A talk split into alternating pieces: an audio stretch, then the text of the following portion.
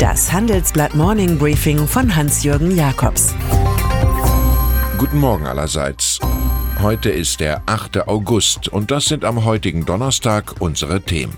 Die Mobilfunklüge, Rückschlag für BMW in China und Luxemburg debütiert mit Cannabis. Die Branchen für Telekommunikation und Autos scheinen etwas gemeinsam zu haben, die Tendenz mit falschen Produktangaben den Verbraucher über den Löffel zu balbieren. Bei den Pkw sind es oft die Angaben zum vermeintlich geringen Benzinverbrauch, die nicht stimmen. Bei den Mobilfunkgiganten wiederum entspringen die beworbenen hohen Geschwindigkeiten allem Anschein nach dem Reich der Fantasie. Unsere Titelstory schildert, dass ein durchschnittlicher deutscher Handynutzer nur über knapp 30 Megabit pro Sekunde verfügt, auch wenn Vodafone mit einem Wert von 400 wirbt und die Telekom mit 300. Wir gefoppten Nutzer erfreuen uns während des Wartens auf den Download an Christian Morgenstern. Alle Weisheit ist langsam.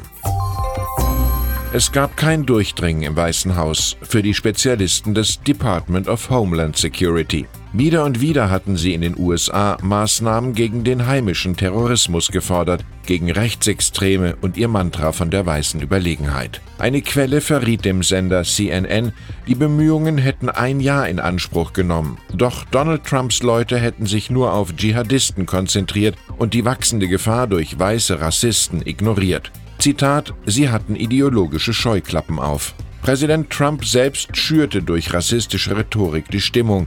Gestern wurde er bei seinen Besuchen in Dayton und El Paso, den Schauplätzen der jüngsten Massaker, von wütenden Demonstranten empfangen.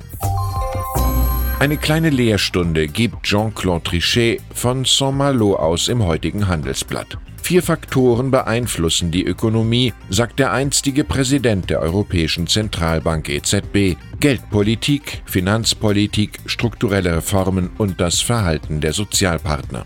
Aus Sicht der Notenbanken hätten diese selbst, Zitat, zweifellos am meisten geleistet, während die anderen drei Bereiche vernachlässigt wurden, so der Franzose. Seine Diagnose, die EZB wird alleine gelassen. Jetzt müssten die anderen Akteure aktiver werden, sonst werden wir, Zitat, die nächste tiefe Krise erleben. Wir lernen mit Monsieur, Europa ist kein Ball der einsamen Herzen.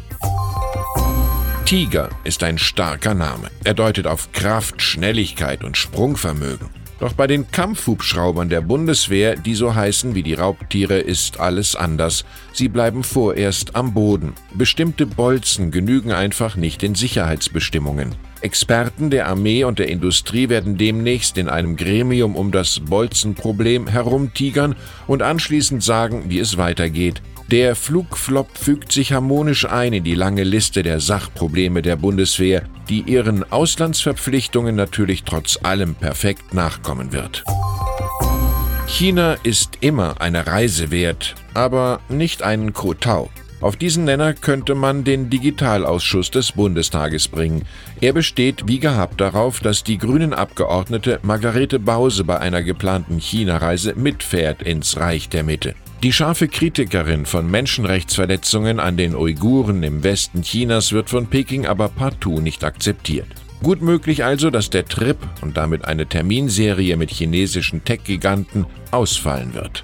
Der Bundestag lässt sich nicht vorschreiben, mit wem er reist, sagt dem Handelsblatt der FDP-Digitalexperte Manuel Höferlin. Aus dem Parlament dringt somit ein lautes Lob des Ungehorsams, der für Oscar Wilde ohnehin die eigentliche Tugend des Menschen ist.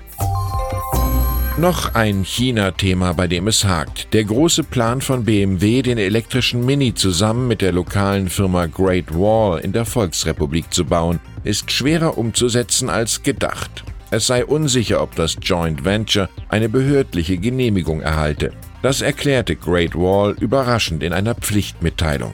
Es soll auch Differenzen wegen unterschiedlicher Qualitätsansprüche geben. Für BMW wären solche Rückschläge in China schwer zu verkraften. Immerhin sucht man ja dringend eine Alternative zur Mini-Stammfabrik im englischen Oxford. Jedenfalls ist der Schwung in der Sache genauso Geschichte wie die CEO-Arbeit von Harald Krüger. Der hatte vor 13 Monaten noch gejubelt. Durch den Deal mit Great Wall heben wir, Zitat, die Zusammenarbeit zwischen China und Deutschland auf eine neue Stufe. In Europa will Luxemburg schon immer Vorreiter sein. War das Großherzogtum bei der Verwirklichung von 1001 Steuertrick zugunsten von Konzernen wie Amazon vor einigen Jahren noch weit übers Ziel hinausgeschossen, könnte einem neuen Plan mehr Wohlwollen sicher sein. Als erstes europäisches Land will Luxemburg Cannabis legalisieren. Gesundheitsminister Etienne Schneider appellierte an die EU-Kollegen, ihre Drogengesetze zu lockern. Verbote haben es für junge Leute umso interessanter gemacht, sagt er. Luxemburg folgt nun dem Beispiel von Kanada, Uruguay und elf US-Bundesstaaten. Auch die mit Coffeeshops reich gesegnete Niederlande kann etwas lernen, denn dort ist bei aller Toleranzpolitik der Besitz und Handel von Cannabis im rechtstechnischen Sinne noch illegal. Und dann ist da noch der 23-jährige Fußballstar Leroy Sané. Der soll rund 150 Millionen Euro wert sein. Das ist so viel, wie die Firma Willy Bogner im Jahr umsetzt, nur mal so nebenbei. Der kickernde Wirtschaftsfaktor war groß als Neuzugang für den überraschend unterbesetzten Rekordmeister FC Bayern München im Gespräch. Allerdings hat er sich am vorigen Wochenende beim Einsatz für Manchester City schwer verletzt. Heute soll geklärt werden, ob eine OP unvermeidlich ist. Sané fällt wohl monatelang aus, was nicht zum schnellen Transferbedarf der Münchner passt. Geld schießt manchmal Tore, aber gesund muss der Spieler schon sein. Ich wünsche Ihnen einen erfolgreichen Tag mit sicherem Tritt. Es grüßt Sie herzlich Ihr Hans-Jürgen Jakobs.